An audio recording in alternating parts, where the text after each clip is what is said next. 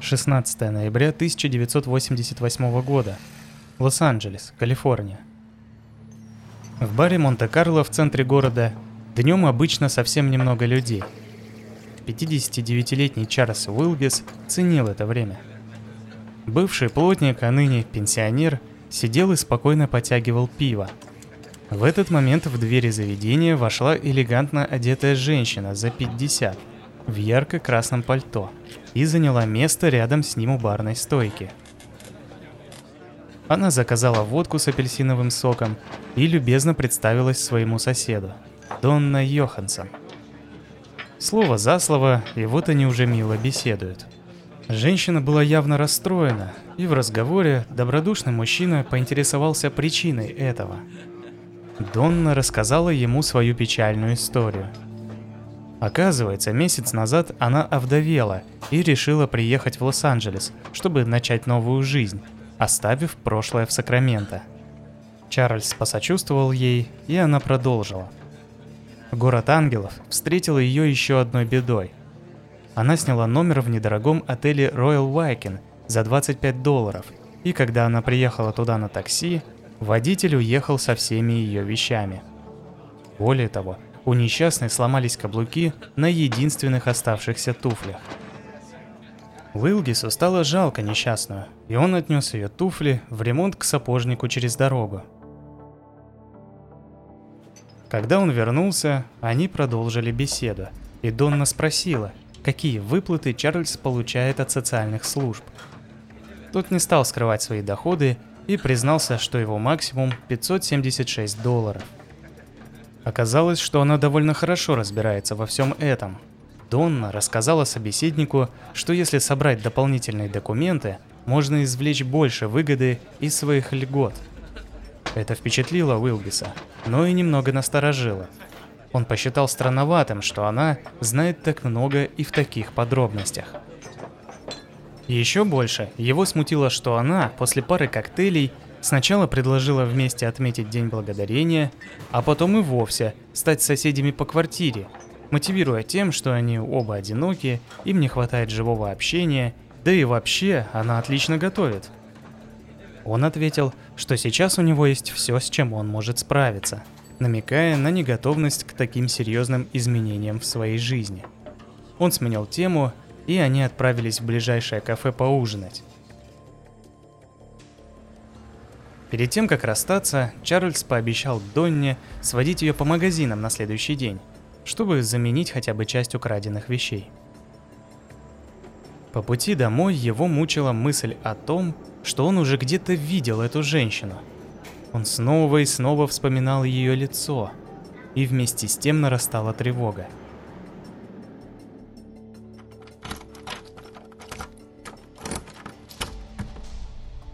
Добравшись до своей квартиры, он никак не мог успокоиться. И тут он вспомнил. Совсем недавно по телевизору он видел это лицо в новостях. В Сакраменто, во дворе пансиона, было найдено семь зарытых в землю тел. Он не был на сто процентов уверен, но хозяйка дома была очень похожа на его новую знакомую. Мурашки пробежали по спине Чарльза. Однако он все же не стал сразу звонить в полицию – что если это не она? Он должен был убедиться, прежде чем что-то предпринимать.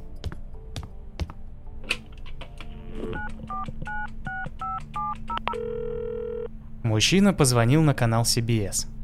Его звонок перевели на редактора Джина Сильвера. Журналист выслушал Уилгиса очень внимательно и предложил посмотреть выпуск новостей, который шел по телевизору. К сожалению, в нем не показали фотографию самой владелицы пансиона.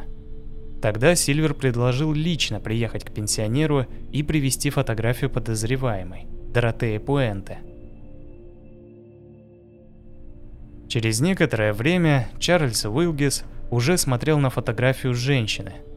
Это была она, но поверить в это было очень сложно. В конце концов он сдался и подтвердил, что женщина на фото очень похожа на незнакомку из бара. Сильверу было этого достаточно. Он сразу вызвал съемочную группу и полицию.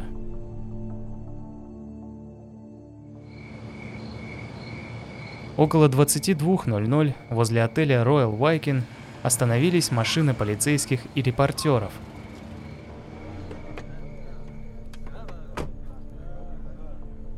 На ресепшене они выяснили, что Донна Йоханссон остановилась в номере 31.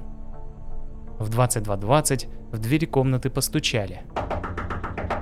Женщина приоткрыла дверь и мгновенно была ослеплена осветительными приборами камер. Детективы потребовали ее документы, и она, осознав, что бежать некуда, подчинилась. Получив водительские права женщины, у детективов не осталось сомнений. Это была она, Доротея Пуэнте, хозяйка дома 1426 по F-стрит, Сакраменто. Я лишь благодарен за то, что отношения не зашли дальше. Чарльз Уилгес в интервью Times. Здравствуйте. Вы слушаете четвертый выпуск второго сезона подкаста «Золотой жук», а меня зовут Евгений. Как вы относитесь к пожилым людям? Всех нас с пеленок учат уважать старость и относиться к пенсионерам с почтением. Вместе с тем, вряд ли у кого-то вызывают подозрения старушки, живущие по соседству – Особенно такие, которые здороваются по утрам, приносят печенье на праздники и помогают тем, кому повезло меньше, чем им. Многие забывают о том, что у этих старушек тоже есть прошлое, и что чудовище, живущее внутри, с возрастом никуда не уходит. А иногда именно в старости вырывается наружу. Давайте посмотрим, кто же скрывался за маской добродушной пожилой дамы. Доротея Пуэнте родилась 9 января 1929 года в округе Сан-Бернандино, Калифорния. Оба ее родителя были алкоголиками и жестоко обращались с девочкой. Семья жила бедно, отец работал собирателем хлопка. Очень часто не было денег даже на еду, поэтому Доротея была вынуждена рыться в мусорных баках в поисках пищи. Когда ей было 4, умер отец – а когда исполнилось шесть, мать отправилась следом. Девочку отдали в приют, где она жила, пока родственники из Фресно, Калифорния, не приняли ее в свою семью. В будущем она будет врать, что выросла в Мексике и была одной из 18 детей. В 1946 году она впервые вышла замуж. Через два года ее муж умер от сердечного приступа. Она начала подделывать его чеки – но это скоро раскрылось, и женщину приговорили к году тюрьмы. Просидев 6 месяцев, она была условно освобождена. Вскоре она забеременела от едва знакомого мужчины и родила девочку, которую отдала на удочерение. Еще через пару лет, в 1952 году, она вышла замуж за мужчину по имени Аксель Йоханссон и прожила с ним в браке 14 лет. Этот брак не был счастливым – Муж был очень жесток и получал от этого удовольствие. Ссоры очень часто доходили до драк. Однако Пуэнта было не так просто сломать. Она выживала как могла и строила планы на будущее. В 1960 году Доротею задержали в борделе. Она утверждала, что приехала навестить подругу, однако все равно получила 90 дней тюрьмы. После освобождения она оказалась на улице – ее муж не планировал ничем помогать или как-то поддерживать жену. Таким образом, женщина снова попала в тюрьму на 90 дней, на этот раз за бродяжничество. Спустя некоторое время Пуэнта продолжила участвовать в различных незаконных предприятиях. Все шло к тому, что в следующий раз она бы села на значительно больший срок. Однако судьба дала резкий поворот и привела ее к работе медсестры – ухаживающей за инвалидами и престарелыми в частных домах. Карьера пошла в гору, и вскоре она начала управлять пансионами. В 1966 году она наконец развелась со своим мужем и тут же вышла замуж за Роберта Пуэнте в Мехико. Этот брак, к сожалению, тоже не был счастливым. Роберт был на 19 лет младше Доротеи и часто ей изменял. Спустя два года таких отношений брак был расторгнут. Однако женщине было не до печали. Она к этому времени начала руководить большим, красивым, трехэтажным домом престарелых на 16 спален под номером 2100F. Бизнес процветал, и хозяйка часто помогала бездомным и обездоленным, щедро угощая их по праздникам и не только.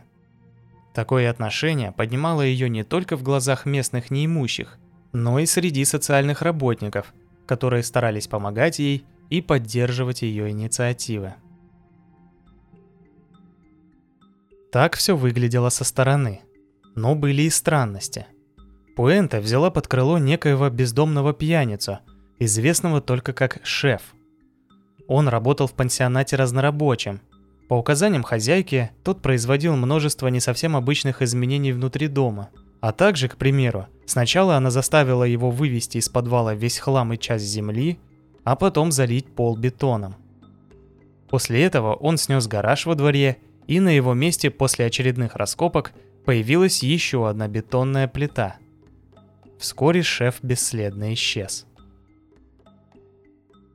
В 1976 году Доротея вышла замуж за одного из своих постояльцев, Педро Монтальво.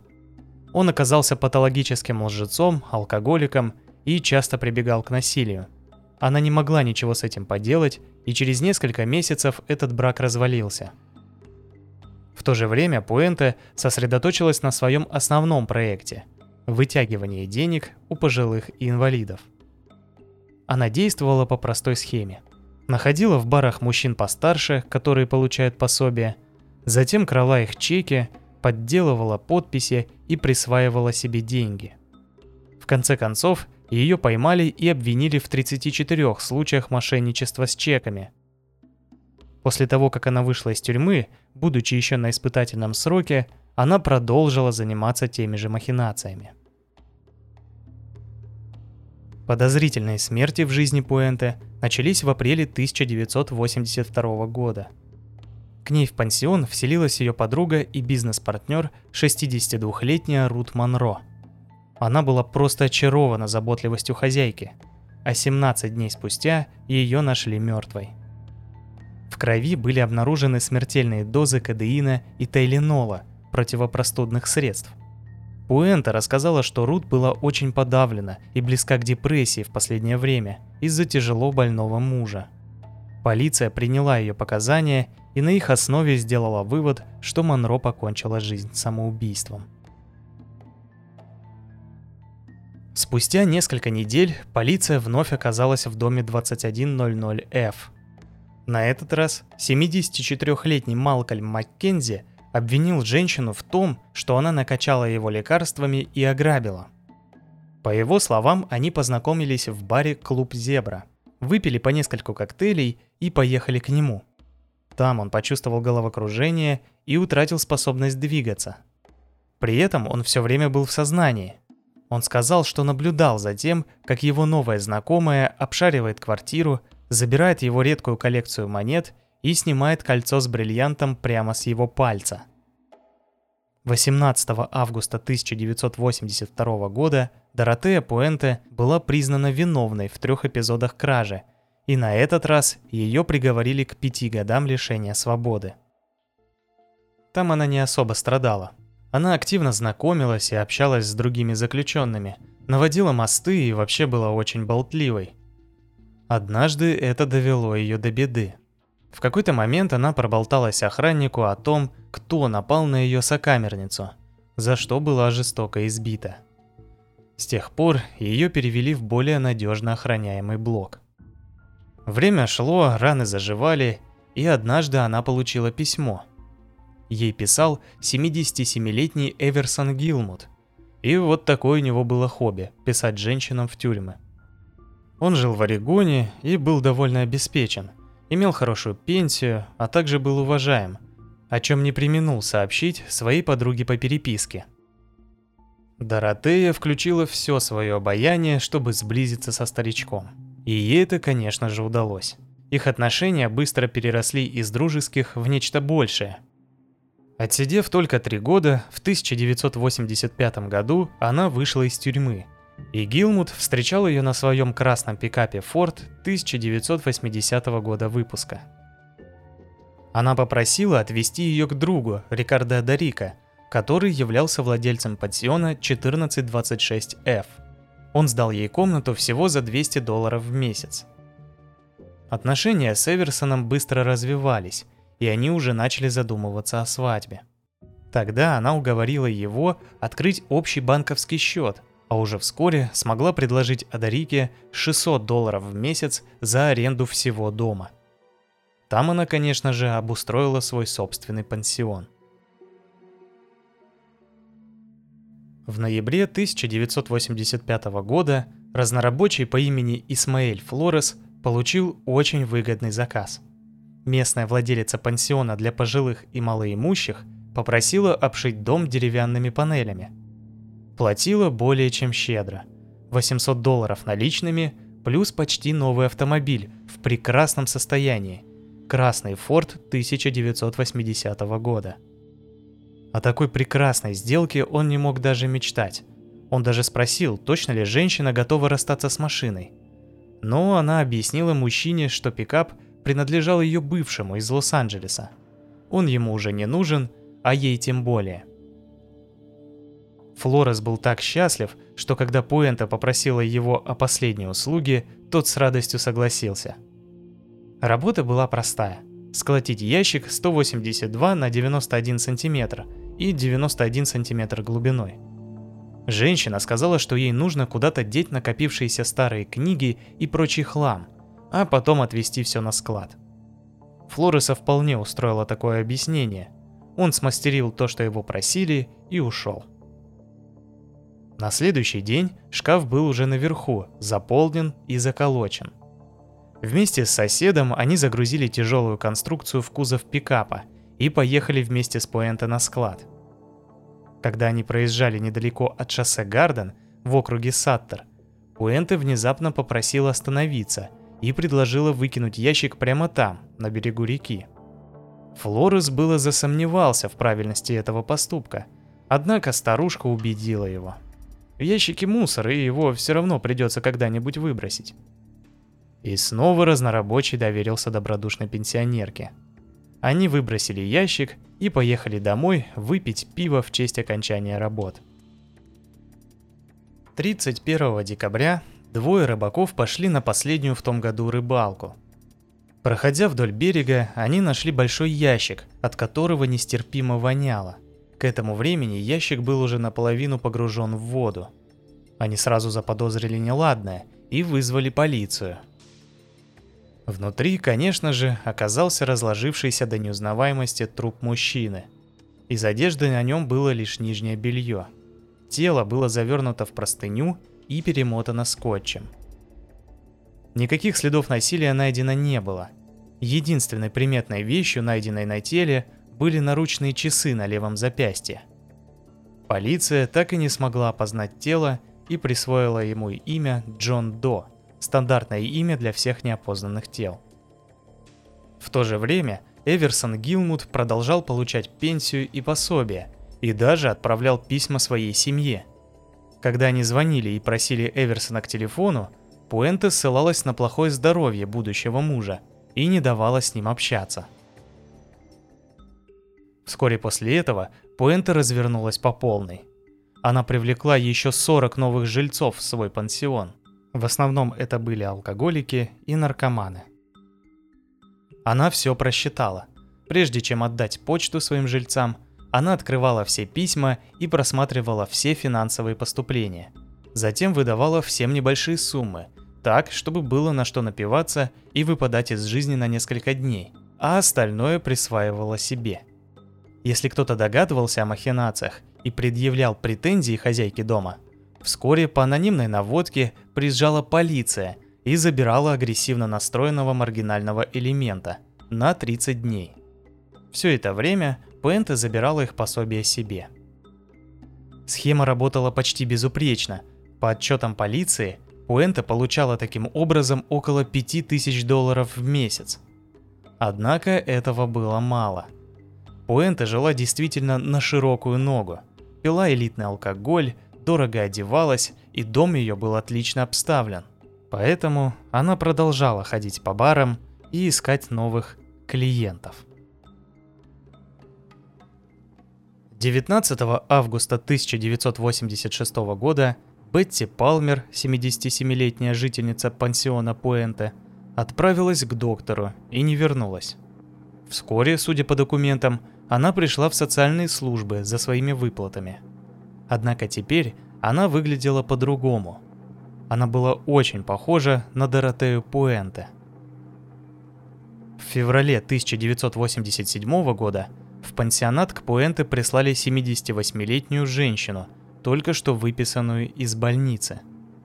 Места в комнатах ей не нашлось, поэтому хозяйка предложила временно разместить ее на диване. Через две недели она исчезла, и никто о ней больше не слышал. Следующей жертвой стал Джеймс Галлоп. 62-летний мужчина пережил сердечный приступ и операцию по удалению опухоли головного мозга. Он сообщил врачу, что отправляется жить в пансион – в доме 1426F, а с июля 1987 года перестал давать о себе знать.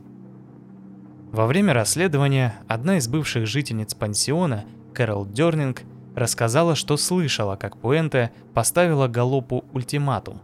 Она сказала, что он должен уйти, если не даст распоряжаться его деньгами.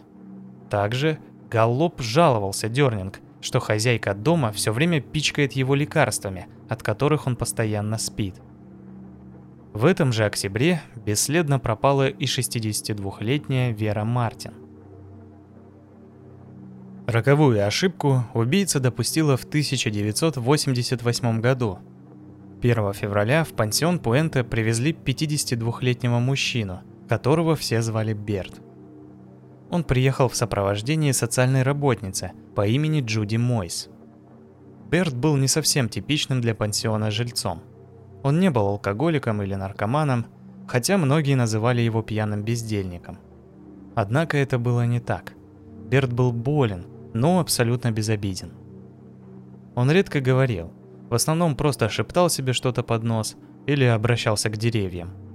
Если удавалось привлечь его внимание, он говорил на испанском, хотя некоторые утверждали, что он немного знал и английский. Жил Берт в большом ветхом здании, практически сарае на Фронт-стрит. Это помещение использовалось для содержания и помощи бездомным, организации «Волонтеры Америки». Джуди Мойс познакомилась с Бертом еще в 1987 но почти год не могла найти его номер социального страхования и удостоверение личности – в конце концов, она через посольство США в Коста-Рике выяснила, что Берта звали Альваро Хосе Рафаэль Гонсалес Монтоя. Он родился 8 сентября 1936 года и легально въехал в США в 1962 с матерью и сестрой. Джуди захотела вытащить мирного мужичка из общества алкоголиков и наркоманов и поселить в место, где о нем будут заботиться – Тут коллега Джуди и рассказал ей, что на F-стрит есть очень приличный пансион, которым управляет милая вдова, у которой уже есть опыт работы с обездоленными. Так они оказались на пороге дома 1426F. Им открыла та самая милая женщина, устроила экскурсия по дому, который оказался более чем приемлемым, а потом предложила кофе. Они разговорились, и хозяйка рассказала, что она тоже латиноамериканка – и сама выросла в большой мексиканской семье, поэтому будет счастлива принять у себя нового постояльца. Она заверила Джуди, что вполне способна заботиться о Берте и обеспечить его всем необходимым. Сначала все так и было. В течение нескольких недель Берт преобразился. Он был чист, аккуратно причесан и хорошо одет. Более того, Пуэнта смогла его убедить снова начать принимать антипсихотические препараты – в результате чего он стал яснее мыслить и общаться с другими людьми. Ну и наконец, Пуэнте содержала Берта из собственного кармана в течение нескольких недель, пока тот не мог получать пособие. Вообще, они сильно сблизились, вплоть до того, что Берт стал называть Пуэнте «мамой». Казалось, она тоже любила проводить время со своим подопечным и часто брала с собой по делам – 31 марта 1988 года она поехала с Бертом в центр города, в администрацию социального обеспечения. Там она объяснила сотруднику, что Альваро Монтоя в связи со своим психическим здоровьем не способен распоряжаться деньгами и хочет, чтобы она стала его официальным представителем. Конечно, это было так. Диагноз позже был подтвержден психиатрами. Однако, для пущей убедительности, она представилась двоюродной сестрой больного. Так Пуэнта стала получать выплаты Берта в размере 637 долларов в месяц. 7 ноября 1988 года Джуди Мойс очередной раз приехала проведать Берта. Однако ее встретила хозяйка пансиона и сказала, что он решил уехать в Мексику. Это было крайне странно. Джуди точно знала, что Берт не мог никуда сбежать. Они были довольно хорошо знакомы, и она не верила в объяснение Пуэнте. С нарастающей в душе тревогой Мойс из пансионата сразу направилась в полицию. Там ее выслушали и решили допросить Пуэнте и заодно осмотреть дом. По прибытии в дом они обратили внимание не только на замечательные интерьеры и манеры владелицы. Куда больше их заинтересовала вонь, распространяющаяся по дому и прилежащей территории. Довольно долго многие жильцы жаловались ей на это, но она все время разводила руками и объясняла смрад плохой канализации. Чтобы перебить запах, она распыляла освежитель воздуха. Было и еще кое-что странное. Пока полицейские осматривали дом, один из постояльцев аккуратно передал одному из сотрудников записку, в которой писал, что Пуэнте заставила его солгать. Это был последний тревожный звоночек. Через 4 дня, 11 ноября 1988 года, Полицейские вернулись в пансион с ордером на обыск и лопатами. По некоторым данным, полицейские приехали только 11 ноября без предварительного осмотра, а лопаты взяли по наитию. Как бы то ни было, мужчины вышли во двор и увидели, что в одном из углов земля перекопана. Они начали копать, и вскоре наткнулись на клочья ткани и объект, больше похожий на вяленую говядину – Через некоторое время лопата уперлась во что-то твердое, похожее на корень дерева. Детектив Джон Кабрера с силой ударил по нему лопатой с целью перерубить корень, но ничего не вышло. Тогда детектив решил спуститься и вытянуть его. Я обхватил его рукой, уперся ногами и начал тянуть. Говорил Кабрера в интервью газете «Сакраменто Би». Я тянул так сильно, что он оторвался, и когда я вытащил его, я увидел сустав. Это была кость. Я подскочил и выбрался из ямы. На шум вышла Пуэнте и подошла к полицейским. Когда ей показали находку, она выглядела шокированной. Продолжив копать, из земли была извлечена отрезанная голень, обутая в ботинок.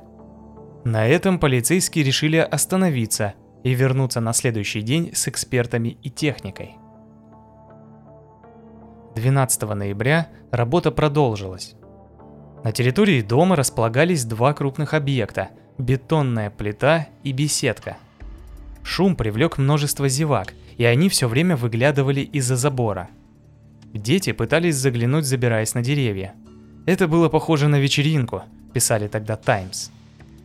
Но вскоре из земли было извлечено первое тело, и настроение толпы сменилось ужасом.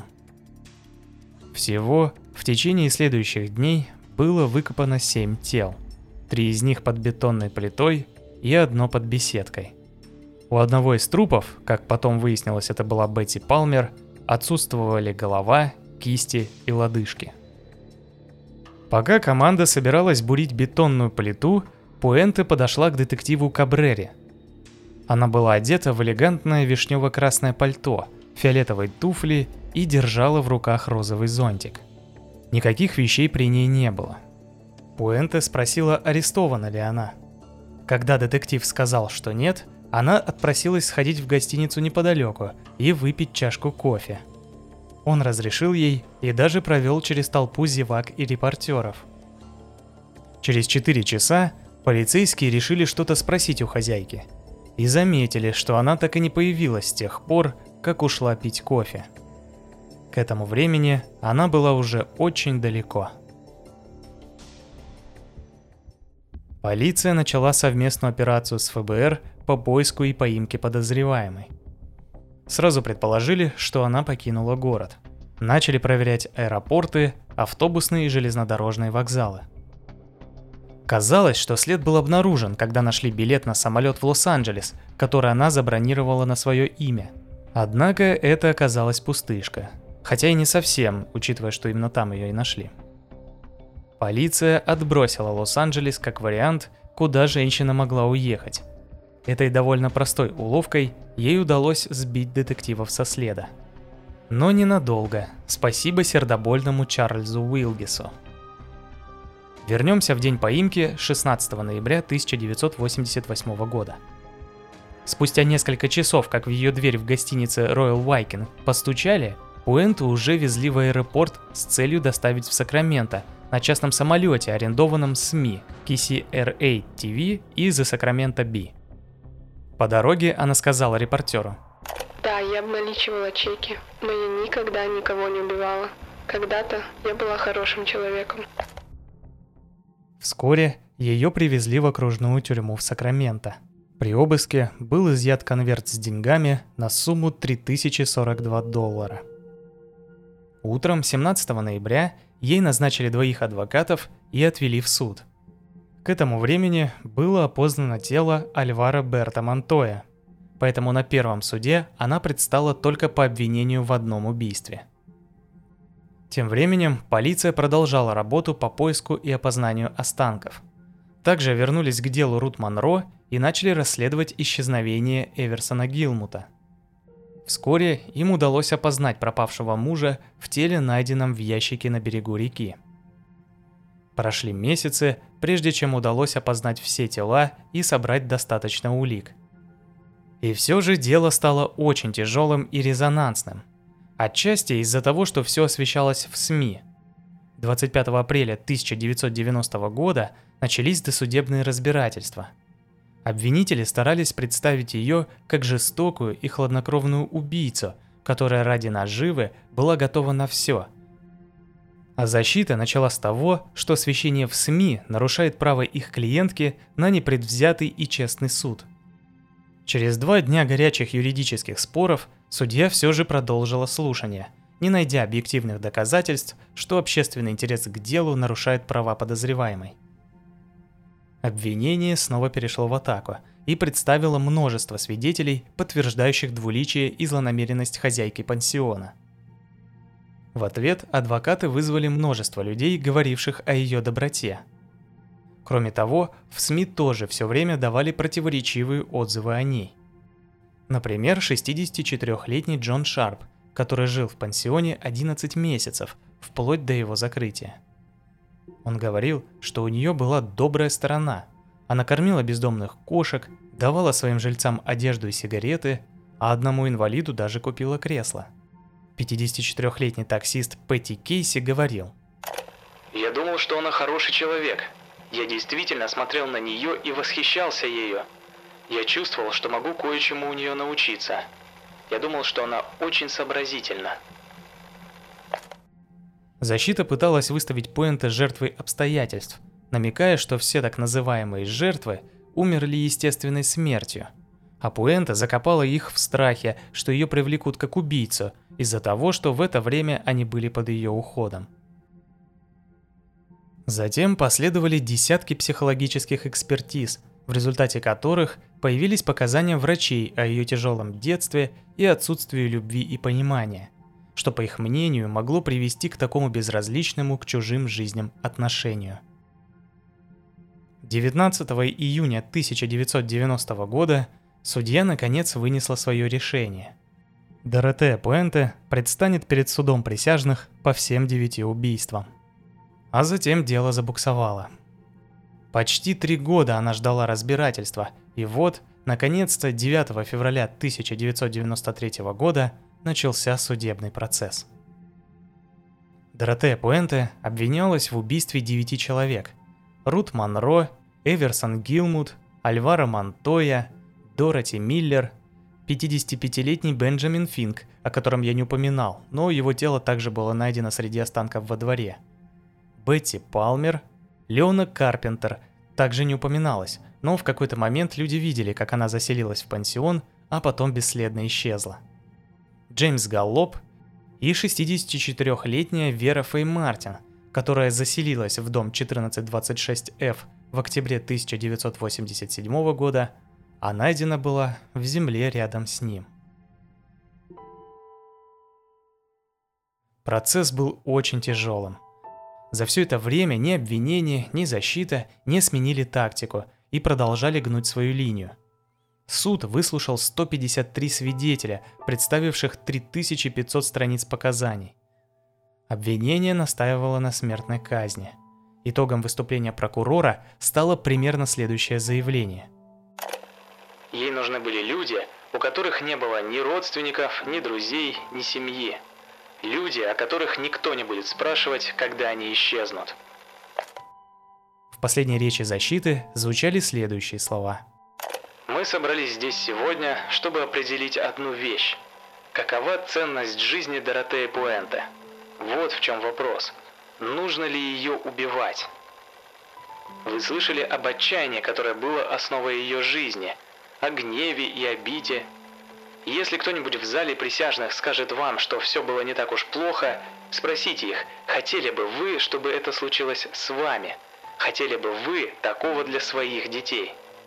Я думаю, по-настоящему понять, почему так много людей свидетельствовали и просили вас пощадить Доротею, вы сможете только если вы когда-нибудь падали и спотыкались на дороге жизни, и кто-то подбирал вас, утешал, давал вам любовь, указывал путь. Тогда вы поймете, почему эти люди считают, что жизнь Доротеи стоит спасти. Это смягчает. Это человеческое качество, которое заслуживает сохранения. Это пламя человечества, которое горело внутри Доротеи, когда она была молода. Это причина дать Доротее Пуэнте жить без возможности условно-досрочного освобождения. 15 июля присяжные впервые удалились для вынесения вердикта. Они собирались снова и снова до тех пор, пока 2 августа судье не передали записку, в которой было написано, что присяжные зашли в тупик по всем девяти эпизодам, и им нужны дальнейшие инструкции. На следующий день судья дал присяжным советы и снова отправился вещаться. 26 августа присяжные смогли принять решение и вынести вердикт о виновности в убийстве трех человек – Леона Карпентер, Дороти Миллер и Бена Финка. Судья предложил прервать процесс и объявить неправильное судебное разбирательство по остальным шести пунктам. Это отложило финальный приговор еще на несколько месяцев. 11 декабря 1993 года был объявлен финальный приговор – пожизненное заключение без возможности условно-досрочного освобождения. Услышав приговор, Пуэнта, не проявив ни грусти, ни волнения, заявила своим адвокатам, что никого не убивала.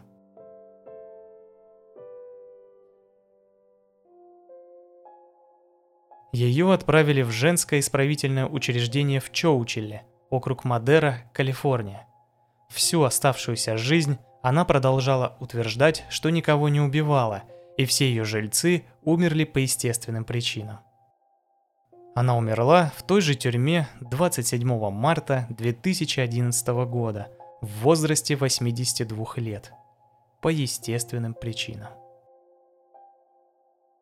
Доротея Пуэнте появлялась в передаче «Криминальные истории» на каналах Discovery, Biography Channel и History Television – в 1998 году она начала активно переписываться с журналистом Шейном Багби, который в течение нескольких лет брал у нее интервью. Также она присылала ему рисунки и рецепты. В 2004 году вышла книга «Готовим с серийной убийцей», в которой было почти 50 рецептов, а также части тех самых интервью и рисунков. Ну вот и все. Текстовую версию и фотографии вы, как всегда, можете посмотреть в группе ВК. Чтобы поддержать проект, просто расскажите о нем кому-нибудь, кому он тоже может понравиться. С вами был подкаст «Золотой жук». Спасибо за внимание и до встречи в следующих выпусках.